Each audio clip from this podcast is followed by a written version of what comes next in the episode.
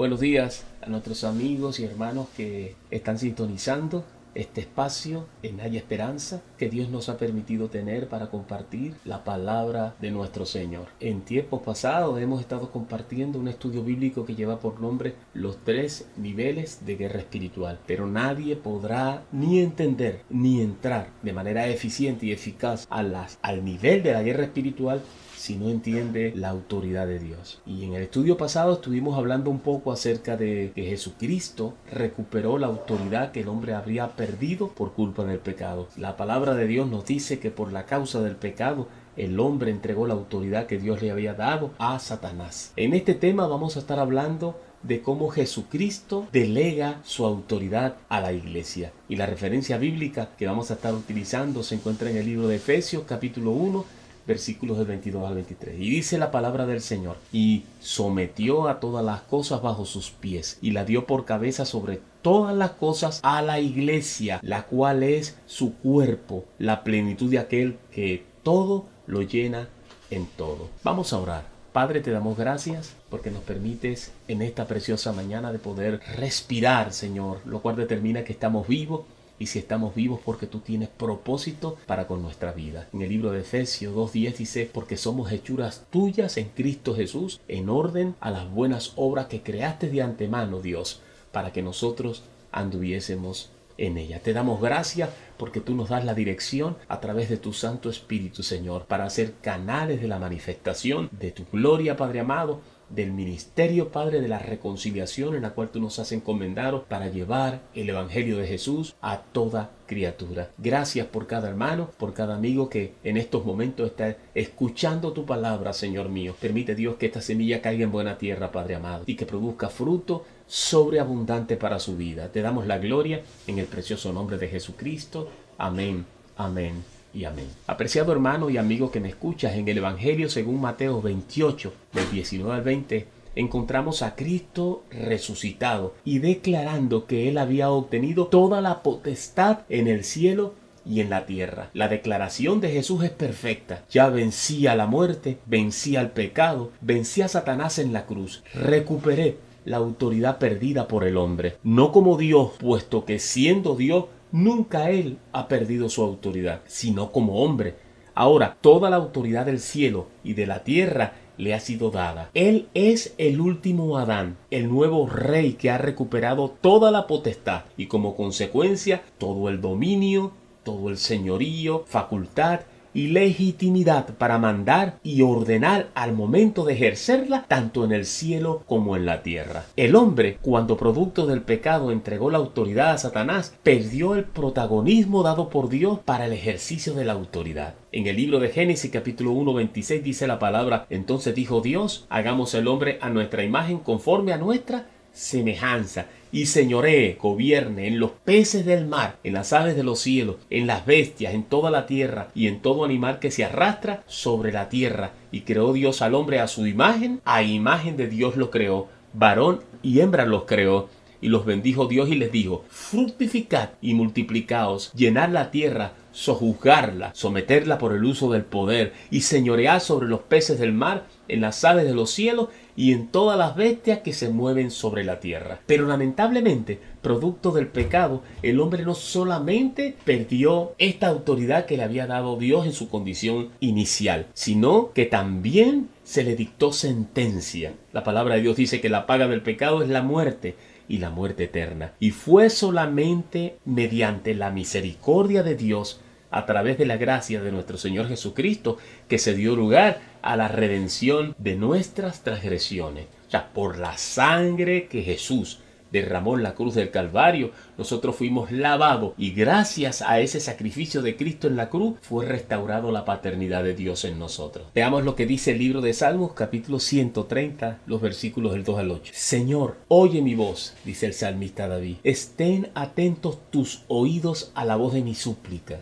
si mirares a los pecados, ¿quién, oh Señor, podrá mantenerse? Pero en ti hay perdón, para que seas reverenciado. Esperé yo a Jehová, esperó mi alma, en su palabra he esperado. Mi alma espera a Jehová, más que los centinelas a la mañana, más que los vigilantes a la mañana. Espere Israel a Jehová, porque en Jehová hay misericordia y abundante redención con él, y él redimirá a Israel de todos sus pecados. El hombre, por la gracia de Jesús, recuperó su condición de hijos de Dios, pero no la autoridad que tenía en su condición inicial con Dios, ya que esa autoridad le fue dada por el Padre a su Hijo, el unigénito. De allí su declaración, toda potestad me es dada y como consecuencia todo el dominio, el señorío, la facultad y la legitimidad para mandar y ordenar al momento de ejercerla en el cielo y en la tierra. Ahora, cuando el hombre peca, como consecuencia de este pecado, su espíritu muere. Cuando hablamos de que el espíritu muere,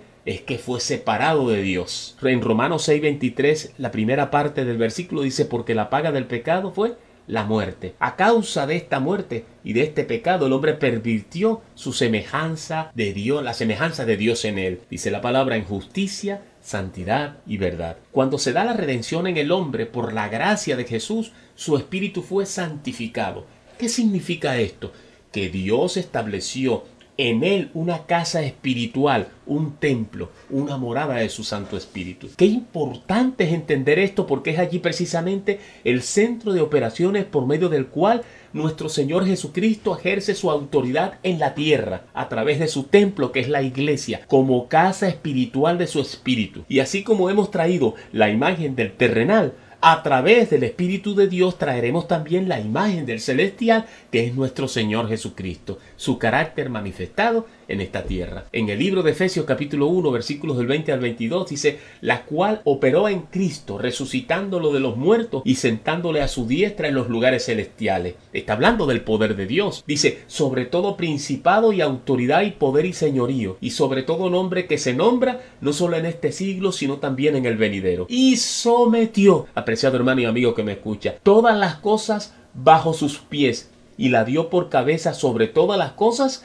a la iglesia, la cual es su cuerpo, la plenitud de aquel que todo lo llena en todo. Esta palabra de Dios no está hablando de una estructura física como algunos líderes cristianos pretenden equivocadamente usurpar la autoridad de Dios a través del ejercicio del poder y dominio no legitimado por la autoridad que Dios ha delegado a su iglesia. ¿Por qué lo hacen? Con la única intención de dividir el cuerpo de Cristo en la tierra, el cual es el propósito específico de Satanás desde las tinieblas. En el libro de Primera de Corintios capítulo 15, 50 dice, pero esto digo hermano, que la carne y la sangre no pueden heredar el reino de Dios, ni la corrupción heredar la incorrupción. Cuando estamos ubicados en el lugar no apropiado y queremos ejercer la autoridad, lo que estamos haciendo es simplemente actuando bajo la naturaleza de la carne. Y la palabra dice que bajo la naturaleza de la carne no se puede heredar el reino de Dios. Cuando Dios habla del reino de Dios es la manifestación del carácter de Cristo en la tierra. En primera de Corintios capítulo 1 del 10 al 13 dice, os ruego pues hermanos por el nombre de nuestro Señor Jesucristo que habléis todos una misma cosa y que no haya en vosotros divisiones sino que estéis perfectamente unidos en una misma mente y un mismo parecer, porque he sido informado acerca de vosotros, dice la palabra, hermanos míos, por los de Cloes, que hay entre vosotros contiendas, divisiones. Quiero decir que cada uno de vosotros dice, yo soy de Pablo, yo soy de Apolo, yo soy de Cefas y yo soy de Cristo. La palabra nos recuerda, ¿acaso está dividido Cristo? ¿Fue crucificado Pablo por vosotros o fuisteis bautizados en el nombre de Pablo? Esto en nada difiere a lo que estamos viviendo en la iglesia cristiana en los tiempos contemporáneos, donde cada quien simplemente tiene una porción de un reino como reinos pequeños para ejercer su autoridad y su poder basado en, en sus propias emociones, distorsionando la verdadera doctrina de la palabra de Dios. Ahora, el Señor no se quedó exclusivamente con esa autoridad. Dios, él delegó el ejercicio de la autoridad que está basada en su poder a sus siervos, pero con un propósito. En el libro de Marcos, capítulo 16, del 15 al 18, dice la palabra, y les dijo, id por todo el mundo y predicad el Evangelio a toda criatura. El que creyere y fuere bautizado será salvo, mas el que no creyere será condenado. Y estas señales seguirán a los que creen. En mi nombre echarán fuera demonios, hablarán nuevas lenguas, tomarán en las manos serpientes y si bebieren cosas mortíferas no les hará daño. Sobre los enfermos podrán sus manos y sanarán. En todo creyente está el potencial del ejercicio de la autoridad delegada, pero lamentablemente no todos, sin excepción, hacen lo que tienen que hacer. ¿Y qué es lo que tienen que hacer? Ser discípulos de Jesús, siervos de Dios, para que la autoridad de Cristo se manifieste a través de su carácter y fluya a través de nuestras vidas. Y esto es un proceso, apreciado hermano que me escucha y amigo que me estás escuchando. Es un proceso que tenemos que experimentar y un alto precio que pagar. En el libro de Lucas, capítulo 9, 23 al 25 dice, y decía todo, si alguno, el Señor no te está obligando a que tú seas obediente a su palabra, que seas fiel y camines por la senda de justicia. Pero toda decisión trae consecuencia, porque todo lo que el hombre sembrare, eso también segará. La palabra dice, y decía todo, si alguno quiere venir en pos de mí, niéguese a sí mismo, tome su cruz cada día y sígame. No vivir bajo las emociones, no vivir con el deseo de tener poder y tener un renombre en las congregaciones a través de los ministerios. Es simplemente dejar que el carácter de Jesucristo se manifieste y que sea Jesús el que reina en el corazón de la gente, que transforme la vida de la gente. Porque todo el que quiera salvar su vida, dice el Señor, la perderá. Y todo el que pierda su vida por causa de mí, éste te la salvará. Pues, ¿qué, aprovecha al hombre si ganare todo el mundo y se destruyere o se pierde a sí mismo? Apreciado amigo y hermano que me estás escuchando, sería interesante la reflexión en estos momentos. ¿Estarás dispuesto a pagar el precio para seguir a Jesús? En el libro de Primera de Corintios, capítulo 2 del 16 al 18, dice la palabra de Dios, por tanto no desmayamos, aunque este nuestro hombre exterior se va desgastando, el interior no obstante se renueva de día en día, a través de la lectura de la palabra, a través del escudriñar las escrituras, a través de una relación sincera con el Espíritu Santo, teniendo un orden de prioridad. Primero Dios en nuestras vidas, buscando la dirección de Dios para ser obediente a su propósito para nuestra vida en este tiempo que estamos en esta tierra. Porque dice la palabra, porque esta leve tribulación momentánea produce en nosotros un cada vez más excelente y eterno peso de gloria. No mirando nosotros las cosas que se ven para que entremos en una distracción de este mundo. El afán y la ansiedad está desviando del verdadero propósito de Dios a muchos creyentes. Dice, sino poner la mirada en las que no se ven, pues las cosas que se ven son temporales, pero las que no se ven son eternas. En el libro de Lucas capítulo 9, 1 dice la palabra, habiendo reunido a quien? A sus doce discípulos, les dio poder, autoridad sobre todos los demonios y para sanar enfermos. Cuando el poder se ejerce sujeto a los principios y autoridad delegado, en este sentido, la autoridad se asocia al poder ejercido. Esto es lo que trae como consecuencia el dominio, el señorío al momento de ejercerla. Y a día, apreciado amigo y hermano, que la autoridad sea también sinónimo de potestad facultad y legitimidad de mandar y ordenar. Y es lo que el Señor quiere que suceda con nuestras vidas. Pero solo es posible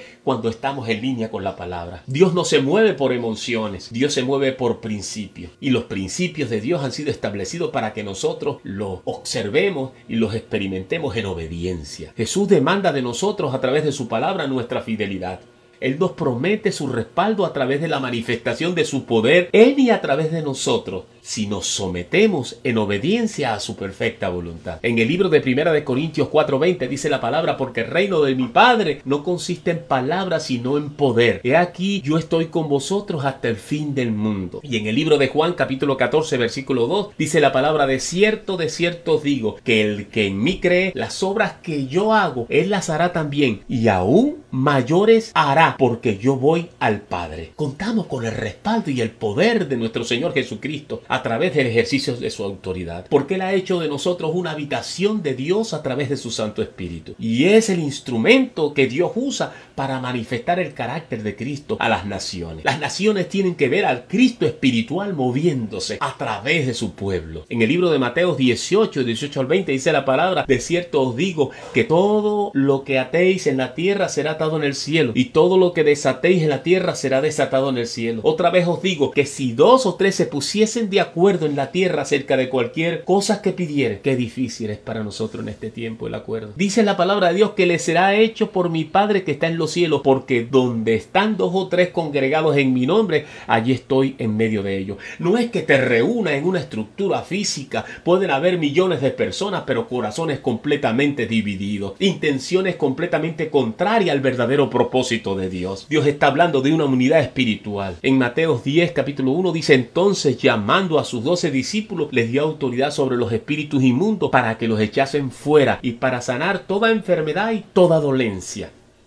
Y en Mateo 10.8 dice la palabra, sanad enfermo, limpiad leproso, resucitad muerto, echad fuera demonio, da de gracia recibisteis y da de gracia. No es algo que nos pertenece a nosotros, es simplemente la manera como Dios nos usa como siervos a través del propósito de Jesucristo para extender su gloria y manifestar su naturaleza a todas las naciones. En Marcos capítulo 16, 17 dice la palabra, y estas señales seguirán a los que creen en mi nombre, echarán fuera demonios, hablarán nuevas lenguas, tomarán en las manos serpientes y si vivieren cosas mortíferas no les hará daño. Sobre los enfermos podrán sus manos y serán sanados. Y por último, en Hechos capítulo 10 del 38 al 39, como Dios ungió con el Espíritu Santo y con poder a Jesús de Nazaret y como éste anduvo haciendo bienes y ganando a todos los oprimidos y ganando a todos, sanando a todos los oprimidos por el diablo, porque Dios estaba con él y nosotros somos testigos de todas las cosas que Jesús hizo en la tierra de Judea y en Jerusalén. Apreciado hermano y amigo que me estás escuchando, la autoridad no le pertenece a un hombre, le pertenece al cuerpo espiritual de Jesucristo que está representado en la tierra a través de su iglesia. Todo cristiano potencialmente tiene el recurso de la autoridad de Dios, pero necesitamos estar en el lugar adecuado y en la actitud correcta para poder ejercer